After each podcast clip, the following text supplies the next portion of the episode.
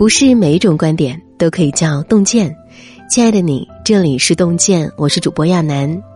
今天来和大家分享的文章是：四十岁以后真正自律的人都戒掉了九件事。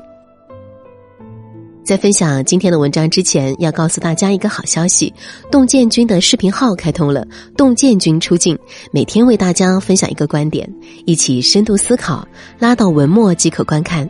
记得点击关注哦。下面我们一起来听。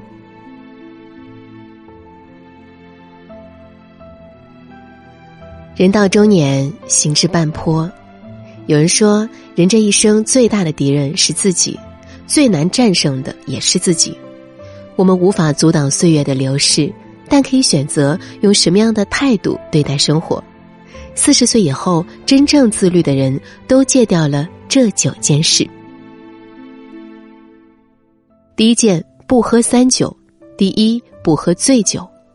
有人正值壮年却已多病虚弱，有人已至暮年依旧精神矍铄。拉开人与人之间差距的，往往就是不同的生活方式。细细观察一下身边患有三高、脂肪肝和胃病的中年人，十个里面有九个常年酒局不断，长期贪杯给健康带来了沉重的负担。人到中年，最大的危机其实来源于自己。危机越重，越要警惕，越要保重身体。所以，对自己好一点，宁愿披星戴月，也别酒醉伤身。你的好运气就藏在你的好习惯里。第二，不喝闷酒。既然生活逃不过，不如一醉解千愁。中年人每一杯自酌自饮的闷酒。都是无处解消的伤心酒。到了某一个年纪，睁开眼睛，周围都是要依靠他的人，却没有他可以依靠的人。此时要做的是成为自己的摆渡人。想到一个小故事，林清玄呢，一位老友最近生活不顺，找他宽慰。林清玄思忖再三，只写下了四字相赠：常想一二。老友不解，林清玄解释。人生不如意事十常八九，生命不如意的事情占了绝大部分，但扣除了八九成的不如意，至少还有一二成如意的、快乐的、欣慰的事情。深以为然，这个世界上没有越不过的烦恼，只有过不去的心情。与其在黑暗中独饮忧愁，不如为当下的自己点一盏明灯，任他世事沧桑，内心。安然无恙。第三个呢是不喝劝酒，酒桌之上觥筹交错，推杯换盏，热衷劝酒灌酒的人，大多油腔滑调，不是出自好心。人和人看似热络交心，实则刀光剑影，算计四伏。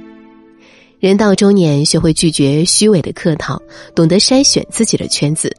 少去虚与委蛇的饭局，拒绝他人抬杠起哄的劝酒。第二件不做的事是不贪这三件事。第一是不贪财。钱钟书年轻时，媒体求他做专访，愿出高额酬金。钱钟书只淡淡一笑：“我都信了一辈子钱了，还会迷信这东西吗？”一生最好的状态，终究不在物质积蓄，而在内心的厚度。庄子有言：“贪财而取威。”多少人突破底线，声名败坏；多少人出卖道德，锒铛入狱；多少人误入歧途，一生尽毁。